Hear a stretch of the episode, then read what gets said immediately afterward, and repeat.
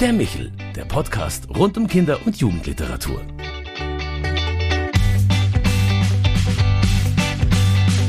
Ja, ich finde es richtig, richtig gut, dass Sie sich wieder bei Michel, unserem Podcast für Kinder- und Jugendliteratur, zugeschaltet haben. Denn heute ist bei mir einer der beliebtesten Kinderbuchautoren Frankens, Bayerns, Deutschlands, ja vielleicht sogar der ganzen Welt zu Gast. Mein Name ist Claudia Maria Pecher und mir gegenüber sitzt Paul Mach. Herzlich willkommen. Dankeschön. Ich freue mich wirklich sehr, dass es nach zwei Jahren Michel endlich klappt, dass wir uns nicht in Bamberg, sondern mal in München beim St. Michaelsbund treffen. Und in der Vorbereitung auf unser Gespräch fiel mir auf, dass wir uns jetzt schon 20 Jahre kennen. Und ich kann mich noch erinnern, wie du mir in der Volkacher Akademie angekündigt wurdest, als Oma Scharif der Kinderliteratur. Es war also wenig schwer, dich zu erkennen. Nun hast du mit über 80 Jahren deine Kindheitserinnerungen vorgelegt. Und was mir sofort auffiel, war die Tatsache, dass es nicht in deinem Hausverlag Oettinger erschienen ist, sondern bei S. Fischer Verlag. Warum eigentlich? Warum bist du ungetreu geworden? Das liegt ein bisschen an meinem Agenten, an dem Herrn Landwehr. Der sagte, es muss gleich von Anfang an deutlich sein, dass es nicht ein Jugendbuch ist, sondern ein Buch für Erwachsene. Und ich frage mal bei Fischer an, ob die das haben wollen. Und die wollten das auch sofort haben. Also bin ich bei Fischer gelandet. Mhm. Ja, und man kennt dort in dieser, ja, in diesen Lebenserinnerungen, dass sich hinter dem Paul Maar ganz verschiedene Facetten verbargen. Man kennt dich ja als Kinderbuchautor oder als sehr berühmten Bühnenautor. Und ich besonders liebe deine Geschichten für Kinder, aber auch für die, die, die du für Zeitungen geschrieben hast. Aber man kennt dich jetzt weniger als Autor für Erwachsene. Hm, was bleibt beim Schreiben für Erwachsene für dich gleich, wenn du das mal so vergleichst für Kinder? Und was wäre der Unterschied? Bei den Büchern für Erwachsene könnte ich längere Sätze machen und Nebensätze einbauen weil man mit der Zeit lernt, wenn man für Kinder schreibt und dort auch vorliest, dass man automatisch bei einem langen Satz gewissermaßen innerlich einen Punkt einfügt und dann nochmal neu anfängt. Und deswegen dachte ich so, jetzt kann ich mal schreiben, ohne Rücksicht auf kindliche Leser. Und ich habe mich ja auch bei meinen Kinderbüchern bemüht, immer einen guten Stil zu schreiben. Also nicht naja, das ist für Kinder und dann hingeschrieben, sondern sehr gefeilt, nochmal gelesen, ausgebessert, äh, irgendwelche Wiederholungen entdeckt und die äh, getilgt. Und so habe ich dann auch für Erwachsene geschrieben. Mhm. Du untertitelst deine Lebenserinnerungen mit Roman meiner Kindheit. Wie würdest du dein Verhältnis da von Dichtung und Wahrheit beschreiben? Also, sage ich mal so, 90 Prozent Wahrheit, 10 Prozent Dichtung. weißt du, wenn ich wörtliche Rede wiedergebe, ja, dann weiß ich zwar zwei, also ich und noch jemand anderes, wir haben uns unterhalten, aber ob die Sätze genauso gefallen sind, wie sie im Buch stehen, dafür kann ich nicht garantieren. Nur ungefähr der Gesprächsverlauf stimmt. Mhm. Ähm, dein erstes Kapitel heißt ja schon schwebende Fische. Wie kommt man denn auf so einen Einstieg und was bei dir hat es mit den schwebenden Fischen auf sich? Ich hatte als Kind mal etwas, was mir eigentlich nur Drogensüchtige berichten. Sowas ähnliches, ja, äh, wie, fast wie eine Vision. Mhm. Ich weiß nicht, wie es kam. Ich, hinterher habe ich mir erklärt, dass vielleicht, weil ich gelesen habe, dass das Mutterkorn Halluzination hervorrufen kann und das oft auf Getreidekörnern äh, sich ansiedelt, ist ein Pilz. Hinterher habe ich mir rekonstruiert, vielleicht habe ich bei meiner Großmutter, die das selbstgebackene Brot macht und mir morgens auch ein Müsli macht mit gemahlenen äh, Gerstenkörnern, dass da vielleicht so ein Pilz da war. Jedenfalls, ich saß im Bett und sah da plötzlich lauter Fische von links nach rechts durchs Zimmer schweben. Dann war rechts der Spiegelschrank von meiner Oma. Ich lag nämlich im Bett meiner Großmutter, weil sie noch irgendwie, es war nachts kalt und dann hat sie gesagt, komm in mein Bett, es ist angewärmt. Und dann sah ich die aber auch im Spiegel des Spiegelschranks und dann haben sie umgedreht und sind wieder in die andere Richtung und dann schwebten sie und hin und her. Und ich habe das erst genossen und dann habe ich in meinem Kopf so Klick gemacht, so ungefähr. Dann war ich wieder in der Wirklichkeit und dann sah ich den Schrank und gegenüber die äh, Waschschüssel, die, die aus Porzellan von meiner mhm. Oma.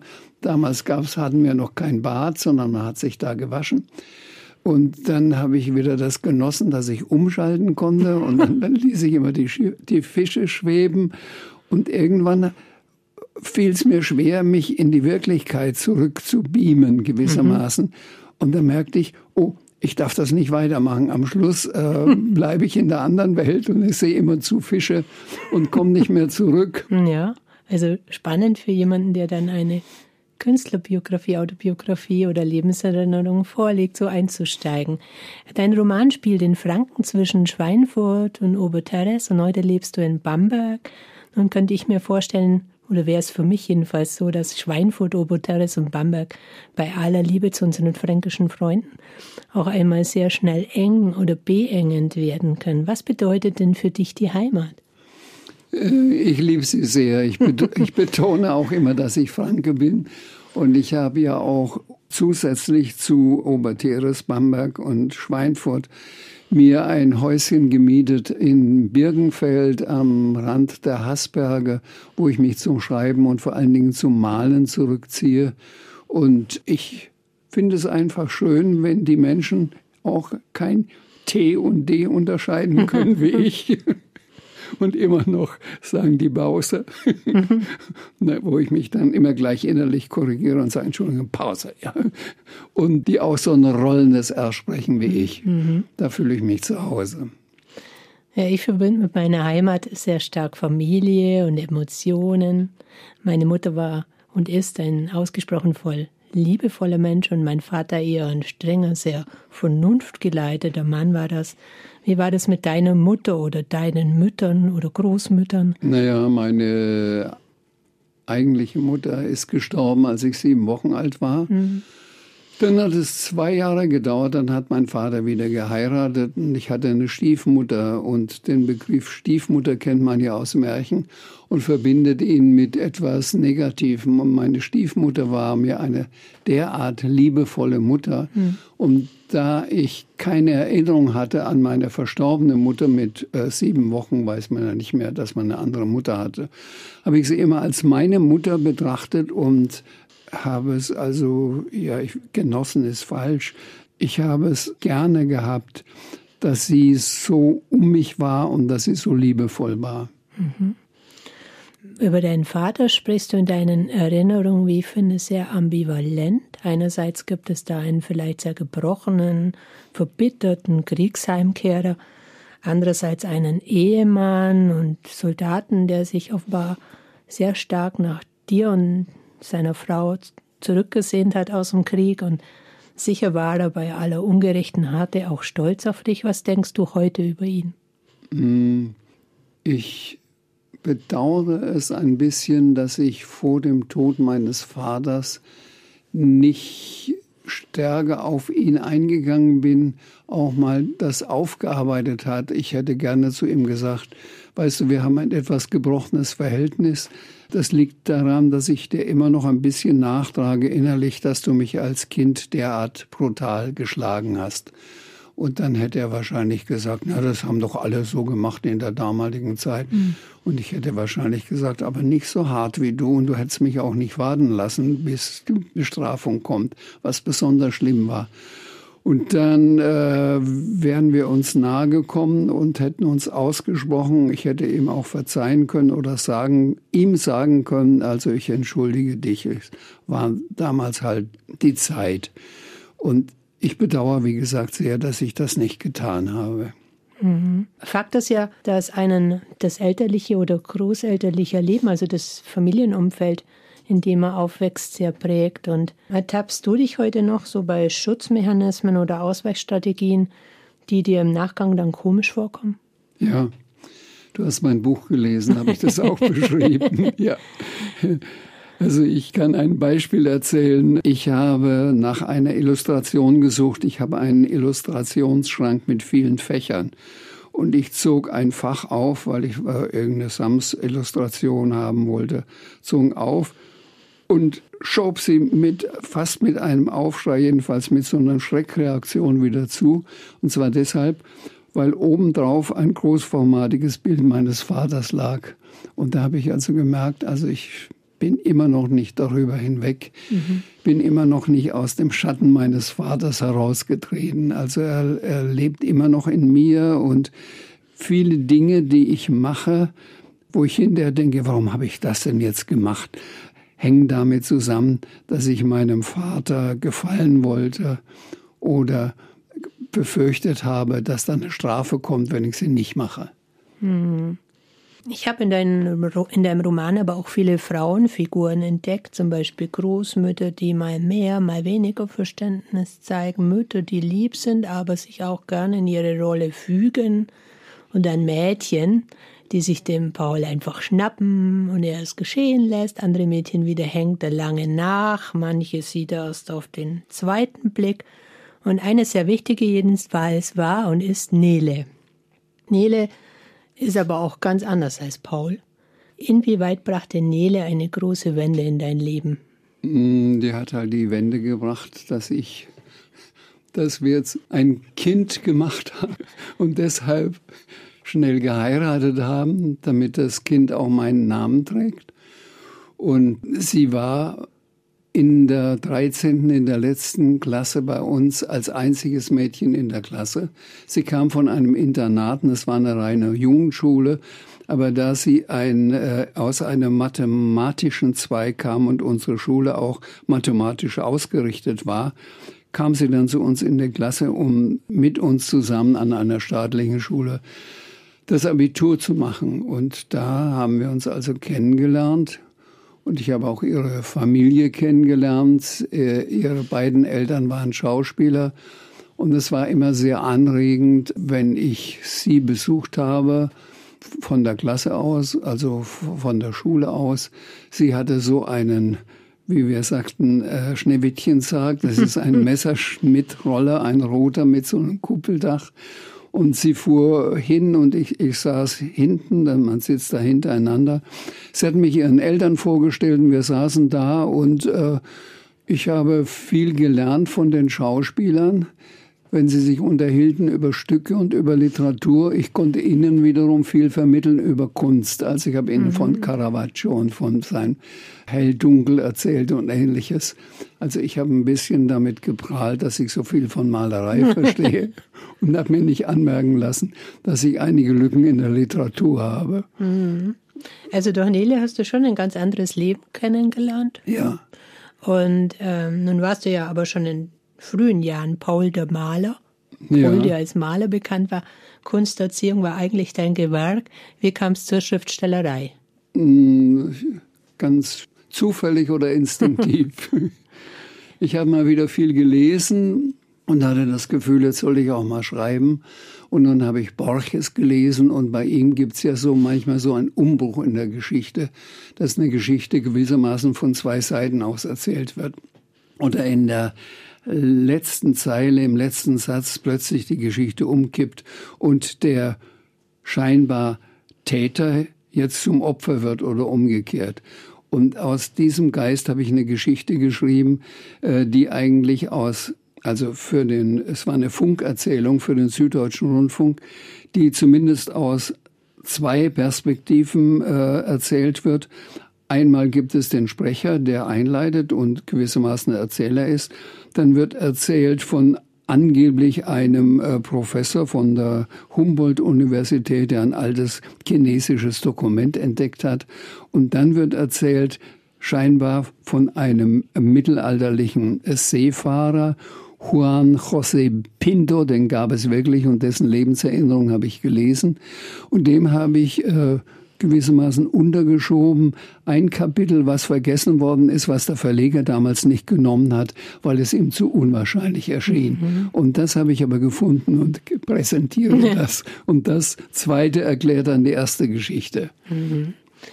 Ich musste beim Lesen, bei aller Dramatik deines Lebensstoffes auch immer wieder mal schmunzeln und sah da so ein bisschen Tom Sawyer und Huckleberry Finn vor mir, Jungs, die da wilde Abenteuer erleben. Welche Rolle spielen literarische Kindheiten in deinen Büchern? welche Rolle sie spielen. Manchmal äh, wandle ich das Motiv ab. Also besonders gut hat mir bei Tom Sawyer gefunden die Zahnstreichstelle. Äh, mhm. Also er muss den Zaun streichen, dann kommen seine Kumpels und sagen, ach, du musst den Zaun streichen. Er sagt, was heißt, du musst? Ist doch ganz toll, wenn man einen Zaun streichen kann.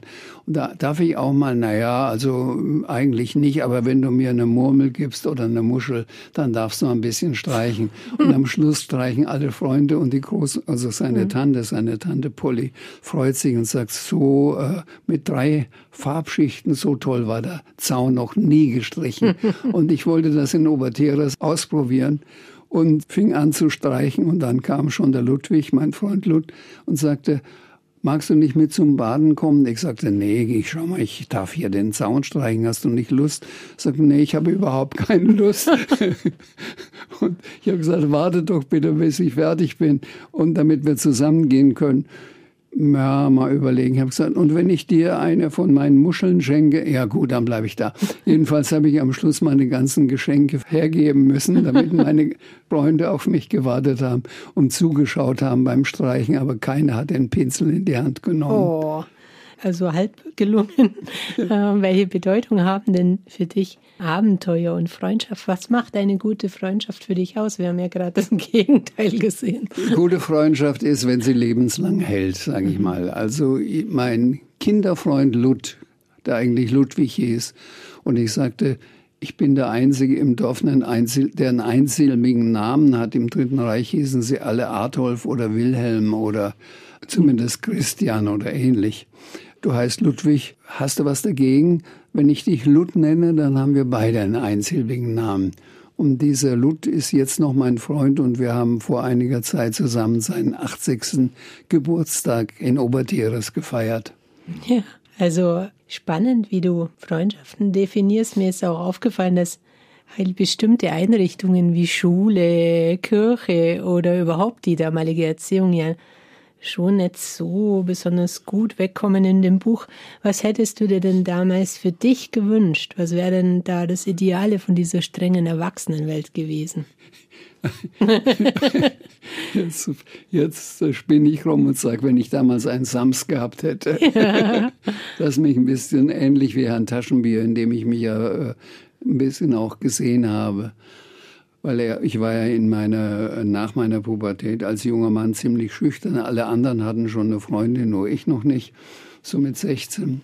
Und äh, ich hätte mir ein Sams gewünscht, das mich wie, ähnlich wie Herrn Taschenbier so ein bisschen freier und lockerer macht und den Schatten meines Vaters, sage ich mal, zur Seite schiebt und sagt, du musst nicht so immer nur gehorsam und brav sein. Du kannst auch mal über die Stränge schlagen. Mhm. Aber ich glaube, ganz wesentlich wäre bei dir auch äh, die Liebe gewesen. Also mehr Liebe in deinem Leben wäre, glaube ich, gar nicht schlecht gewesen. Irgendwie ist bei mir beim Lesen auch der Eindruck entstanden, dass sich deine Geschichte oder die Geschichten, die da ineinander verwoben sind, sehr stark von Bildeindrücken speisen. Also mhm. Paul eine Art Bilder- und Momentensammler. Wenn ich, wenn ich so eine Geschichte schreiben müsste, würde ich mich vermutlich an Fotos orientieren. An was hast du dich orientiert? Also, man, das ist ja ein langer Weg zurück, 80 Jahre. Ja. Zum Teil habe ich versucht, mir die Gerüche meiner Kindheit in Erinnerung zu rufen. Also ich lebte ja oder wuchs auf bei meinen Großeltern, die hatten eine Gastwirtschaft und auf dem Weg zur Schule oder nach draußen musste ich immer erst durchs Nebenzimmer und dann durch die Gastwirtschaft und dann kam ich nach draußen. Und am Montag, Dienstag roch die Gaststube stark nach Rauch, weil die Schafkopfspieler am Sonntagabend alle geraucht haben. Dann äh, nahm der Rauchgeruch etwas ab und wurde überdeckt vom Biergeruch so leicht abgestandenes Bier, weil der Zapfhahn immer tropft. Den hat mein Opa leider nie reparieren lassen, zum Ärger meiner Großmutter. Und da fielen, fielen die Tropfen immer in so eine gelochte Auffangschale. Und wenn die voll war, äh, wurde das in den Schweinestall geschüttet. Das hat das Schwein äh, dann betrunken gemacht, ein bisschen. Vielleicht, ich weiß es nicht. Das war der Geruch, der kam dann dazu und manchmal besonders im Frühjahr, wenn die Oma das Fenster aufriss, vor unserer Gaststube rechts davon, neben der Kegelbahn, war ein Akazienbaum. Und wenn der blühte, dann war ein Akazienduft, der erfüllte das ganze Zimmer aus und äh, der Nektar, der Honig, der tropfte so stark auf dem Boden, dass man fast mit den Füßen dran festgeklebt ist, während über einem so das, äh, ja, das Summen der Bienen zu einem einzig äh, ziemlich lauten Summtom verschmolz. Mhm.